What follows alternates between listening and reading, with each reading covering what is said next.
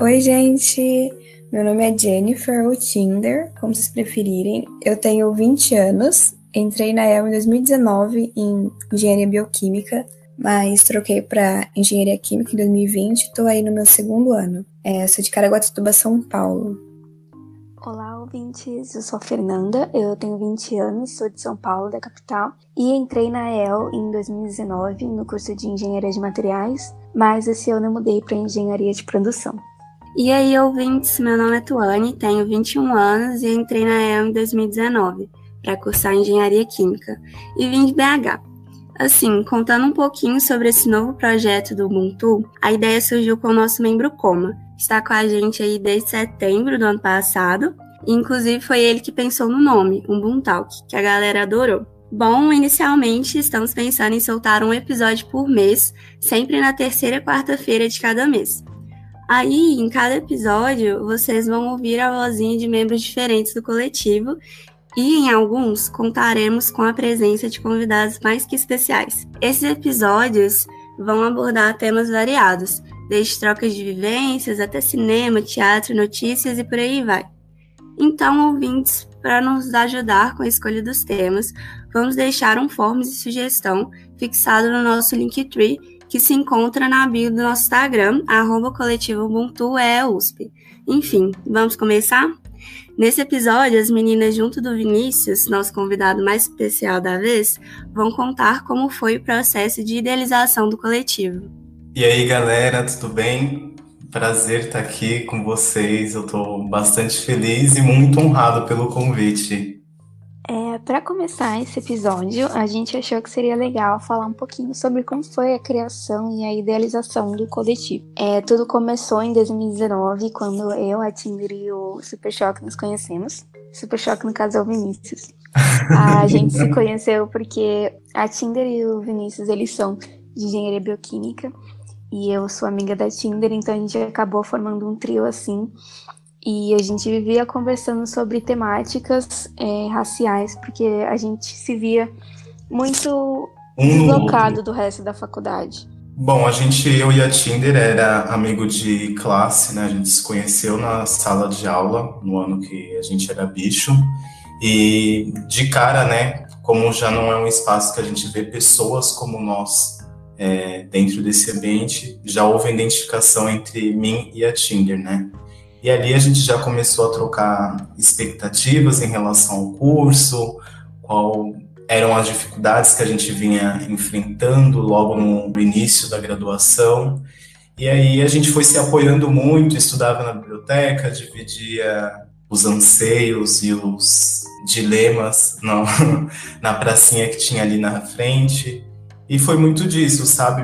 Uma experiência de troca, de, de se olhar no outro, sabe? De se sentir pertencente, de você falar e saber que a outra pessoa tá te escutando ativamente, sabe? Com aquela identificação da narrativa, da vivência mesmo, né? E aí as meninas podem contar um pouquinho dessa perspectiva delas. E quando a gente entra na faculdade é assim, né? A gente já acha que vai começar bem, passando tudo, aproveitando cada parte, só que não foi bem assim como a gente esperava. A gente passou por várias situações estressantes e a ideia de ter um com o outro ali naquele momento ajudou bastante. É, quando a gente entra, a gente já tem, pelo menos eu tinha essa visão de que não ia ter muitas pessoas negras naquela faculdade, principalmente ser um curso de exatas, com majoritariamente homens. Então, eu sabia que eu teria que enfrentar essas barreiras, mas eu acho que a, a expectativa, a ideia nunca é como a realidade. E foi um baque muito forte na época. Mas acho que estar com eles ali, sabe? A gente dividindo os mesmos os mesmos anseios, as mesmas dificuldades ou parecidas, era como ter alguém com quem se apoiar. E isso ajudou bastante, pelo menos para mim, a continuar no curso. Eu concordo totalmente com a Tinder, né? Porque isso parte muito daquele sentimento de pertencimento ao espaço, né? Como eu estava falando, é importante você conseguir se ver minimamente no outro para você falar sobre você, falar sobre os seus anseios e de como a universidade chega para gente, né? como a Tinder falou, a gente passou pelo vestibular, a gente vem de escola pública, a gente tem uma lacuna de ensino aí que é de longo prazo, né? Então, de alguma forma, a gente se preparou para o vestibular, né? E isso não quer dizer que a gente rompeu ou então preencheu essa lacuna da, do ensino público que a gente teve. E aí vem aquele choque, né, de você não se sentir pertencente ao espaço, porque você já entende que historicamente a universidade não é um espaço pensado para pessoas como nós, né? Os dados estatísticos não nos deixam mentir em relação a isso, é fato. E, e aí você fica naquela né, angústia, porque você olha para os lados de alguma forma, você fala, putz, estou sozinho. E aí, quando você se apoia, e tem, no meu caso, tive as meninas ali para trocar essa ideia, ter esse referencial, eu pude não me sentir tão sozinho nesse sentido, sabe? Eu me senti pertencente e acolhido, porque eu sabia que eu tinha com quem contar e com quem pudesse me ouvir entender o que eu estava dizendo, né? Porque são vivências muito semelhantes. É, a gente pode entrar também nessa coisa de como é o negro ocupando um, um espaço como a EL, né, que é um, uma escola de engenharia, que é um curso historicamente, né, ocupado pelas, entre aspas, elite, e aí a gente entra em outras, outros tópicos, que pode ser, por exemplo, como a USP tardiamente adotou é, as ações afirmativas, né, que são as cotas para PPI, e eu acho que a expectativa ela parte de um lugar de idealização, né? Talvez eu agora falo por mim, né? Partiu de um lugar de idealização porque eu achei que ah, beleza, eu já entendo que historicamente não é um espaço pensado para mim, mas eu acho que eu tô seguro, tô forte e resiliente para estar tá nesse espaço. E não, né? Quando você entra ali, você lida com a realidade, não com a idealização, é um baque poder se identificar com as meninas, poder ter essa troca, gera um acolhimento e um afeto que me segurou ao longo do primeiro ano todinho, porque se não fosse o apoio delas, com certeza eu tinha sucumbido é, no âmbito de saúde mental mesmo. E aí as meninas podem falar um pouco de, de como era a expectativa delas quando entraram na faculdade e da percepção delas com, com o ambiente, né? Se é incluso ou não, quais são as visões que elas têm em relação a isso. Comigo foi exatamente isso que o Superchat e a Tinder já falaram, né? Assim, é uma universidade pública, né? A USP, a nossa faculdade. Então eu esperava que tivessem mais pessoas que tivessem vindo de escola pública, mais pessoas pretas, mais mulheres, mas realmente não foi isso que aconteceu. A gente sabe que, infelizmente, a USP é uma faculdade elitizada nos dias de hoje. E foi um, um grande baque mesmo quando quando a gente entra na faculdade e realmente vê aquilo. Mas daí de tudo isso surgiu a nossa ideia de que a gente precisava de ter um coletivo na faculdade, porque a gente já tinha um coletivo feminista e já dava para sentir bastante acolhimento por parte delas, pelo menos para mim, é, como mulher, como estudante na, na faculdade. Mas sempre faltava um pedacinho, né? Sempre faltava a, aquele acolhimento de que eu sentia com a Tinder e com o Super Choque. Então a gente queria mesmo, a gente sabia quão importante era é, ter uma rede de acolhimento, porque a gente gostava muito desse acolhimento que, que nós três tínhamos e a gente queria expandir isso para outros alunos pretos da faculdade. E então aí começou a idealização do, da criação do coletivo e tudo mais. Só que em 2019 a gente não conseguiu focar em muitas coisas e acabou adiando um pouquinho mais em 2020. Aconteceu a criação do coletivo por mim pela Tinder e por mais uma amiga nossa, a Mandy. É, a Tim pode falar um pouquinho mais sobre isso. É porque é mentalidade de bicho, né? Em 2019, a gente que acabou de entrar, a gente falava, não, ninguém vai levar a sério. Isso é coisa de, dos veteranos. E a gente ficava nessa ideia. Com... Às vezes a gente pensava até, alguém vai criar um coletivo, é só a gente esperar.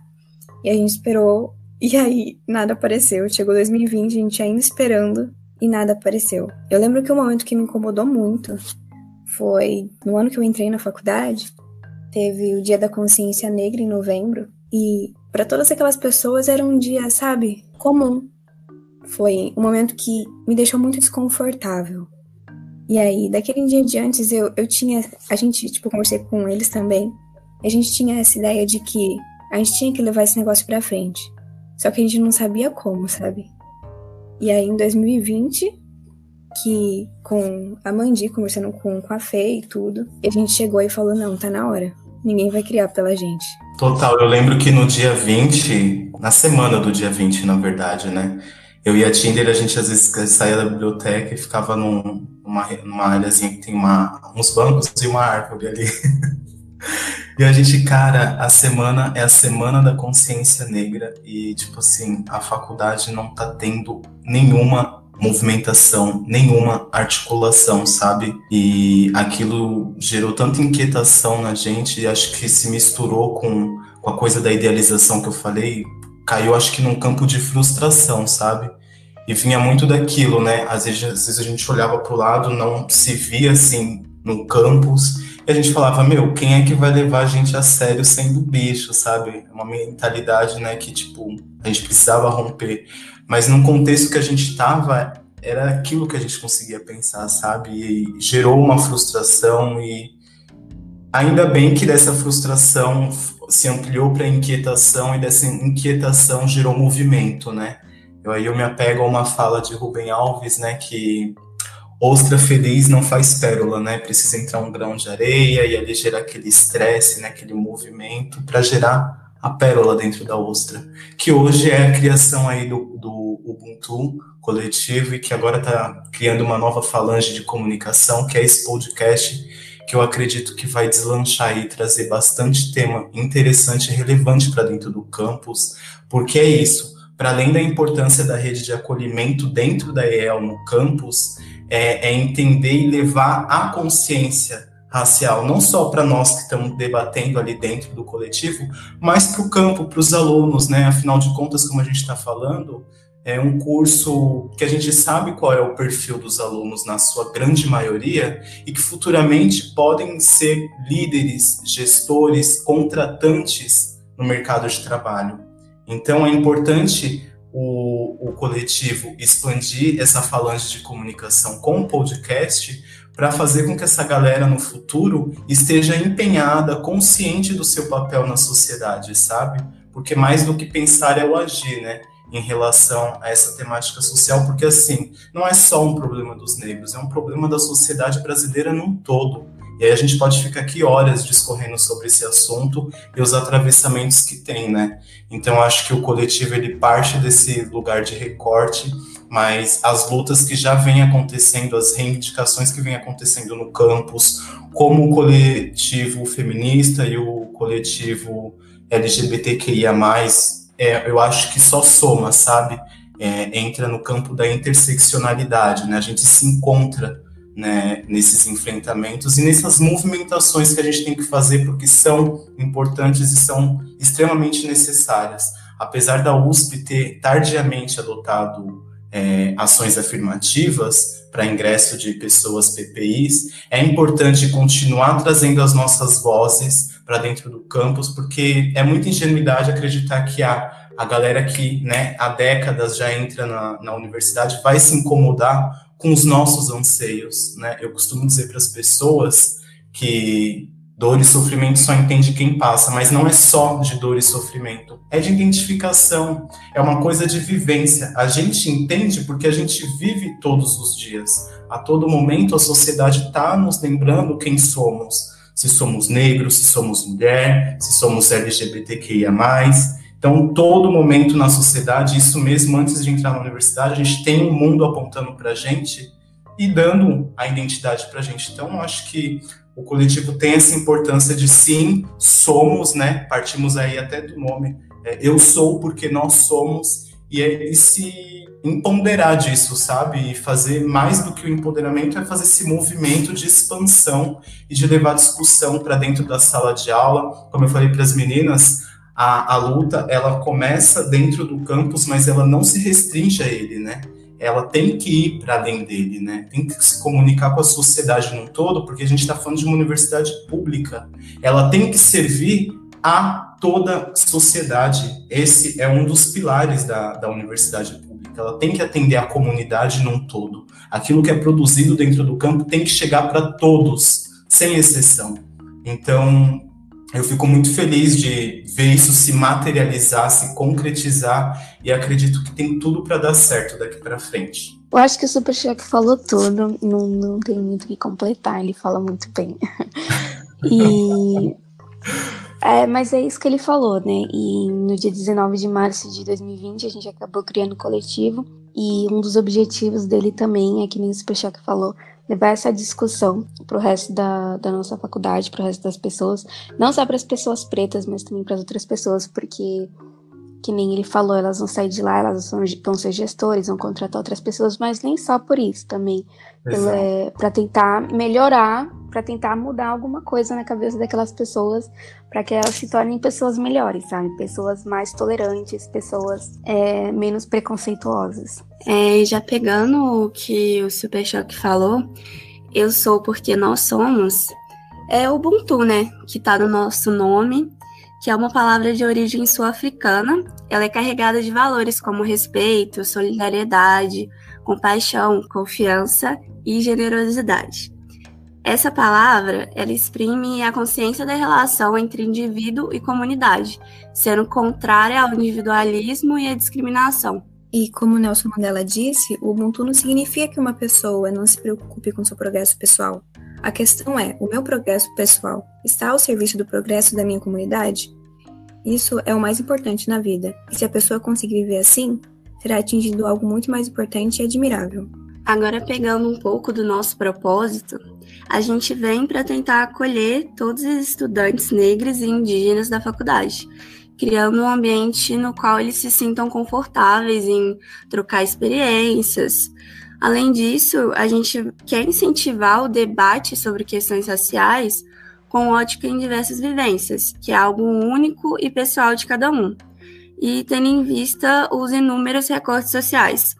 Também buscamos fomentar a consciência de ser ou pertencer à luta antirracista. Falando um pouquinho para mim sobre quais são as propostas que eu acho que o coletivo tem, é, eu acho que a Tony conseguiu descrever bem mas teve um dos nossos integras que a gente fez no coletivo, né, uma das reuniões, que a gente teve uma atividade que era para falar sobre o que você esperava do coletivo e quais as principais missões dele para você.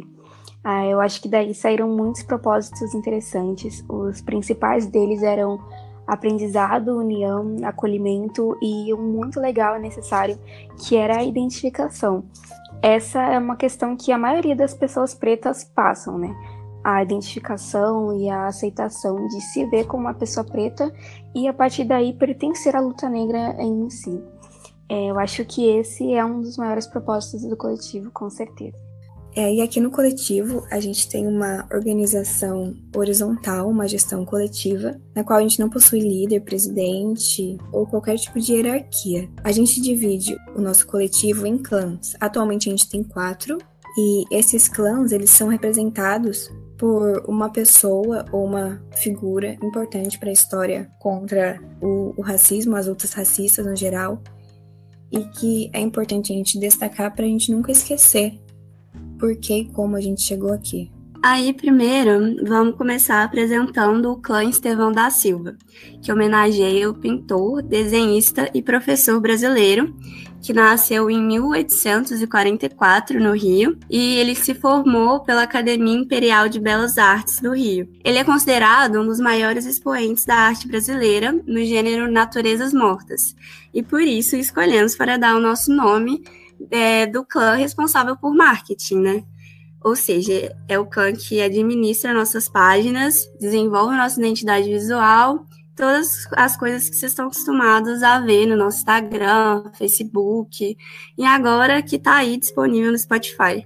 Outro dos nossos clãs é o clã Harriet Tubman, que trabalha com gestão de membros. A Harriet foi uma abolicionista e ativista estadunidense que liderou inúmeras missões para libertar escravos durante o século XIX. Um dos objetivos da vida dela era libertar e zelar pelo bem-estar de familiares, amigos e desconhecidos que haviam sido escravizados. Para homenagear essa personalidade importantíssima que foi a Harriet, a gente decidiu nomear o nosso clã de gestão de membros com seu nome, já que ele é responsável pelo bem-estar, pela integração e pelo acolhimento dos membros do coletivo. É, é, legal deixar como indicação aqui o filme da Harriet, que está disponível na Netflix e é muito legal. Pode lá dar uma olhada, fica a nossa primeira indicação. Aí, o clã carregado da gestão financeira do coletivo e do nosso fluxo de caixa, ele leva o nome de clã Madame C.J. Walker foi uma empreendedora, filantropa e ativista estadunidense. Ela nasceu em 1867 na Louisiana. Ela é considerada a primeira mulher a tornar-se milionária a partir do próprio trabalho nos Estados Unidos. Inclusive, tem uma série bem curtinha na Netflix sobre ela. Vale a pena assistir e já fica aí nossa segunda indicação. Por último, o clã Marielle Franco. Acho que vocês devem ter uma ideia de quem foi essa mulher para a história do país, né? Mas para, para os que não lembram, vou dar uma refrescada. Hoje, durante a gravação desse episódio, completam-se 1.201 dias da morte de Marielle Franco, uma mulher negra da comunidade LGBTQIA+. Ela foi silenciada, suas lutas foram silenciadas no dia 14 de março de 2018. Ela foi uma socióloga formada pela PUC e vereadora democraticamente eleita no estado do Rio de Janeiro. Ela morreu baleada e até hoje não temos uma resolução para o caso. Então, sobre o clã Marielle, nada mais justo ser responsável pelos projetos e eventos, tendo em vista que seria uma continuação de suas lutas.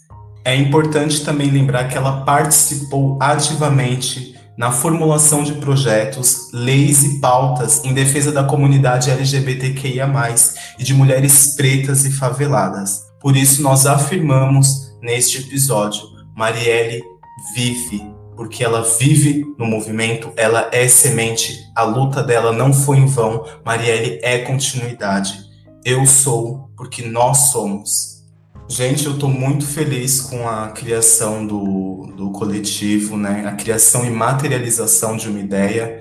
Eu estou muito feliz que mais pessoas estão se engajando, estão se movimentando e ver que o coletivo está crescendo aí, mesmo tendo aí um pouco mais de um ano de criação, ver que está se expandindo, né? Está sendo criado esse canal de comunicação, porque é isso. O podcast ele vai ser uma falange de comunicação do coletivo. Acredito que muita gente bacana, muita gente massa vai poder contribuir com a expansão do, dos debates que vocês querem propor. Eu acredito que os coletivos que já existem dentro da IEL, né, quando a gente fala de interseccionalidade, vamos trazer aí a galera do coletivo feminista, a galera do coletivo LGBTQIA+, dentro do campus e fazer com que essas vozes do campus sejam ouvidas dentro dele e também fora dele, né? Como eu disse anteriormente, eu acredito que a luta ela começa no campus, mas ela não termina nele, né? A gente é continuidade,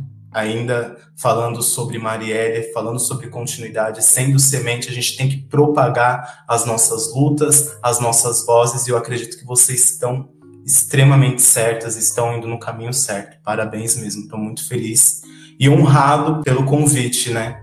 Ai, a gente agradece muito. Eu também estou muito feliz de você ter topado esse convite com a gente. Estou muito feliz do resultado que está saindo esse primeiro episódio do podcast. E eu queria colocar uma observação e um agradecimento aqui pela influência do coletivo feminista da nossa faculdade, coletivo feminista Medina Alves Marques, que eu já era do, do coletivo Nedina no meu primeiro ano da faculdade, de 2019, e elas me incentivaram, elas me inspiraram mesmo na criação do coletivo, inspirou eu e a Tim na criação do coletivo. A ideia do clã a gente tirou delas também, ajudou muito na nossa organização, e é isso, vamos deixar o arroba delas aqui também.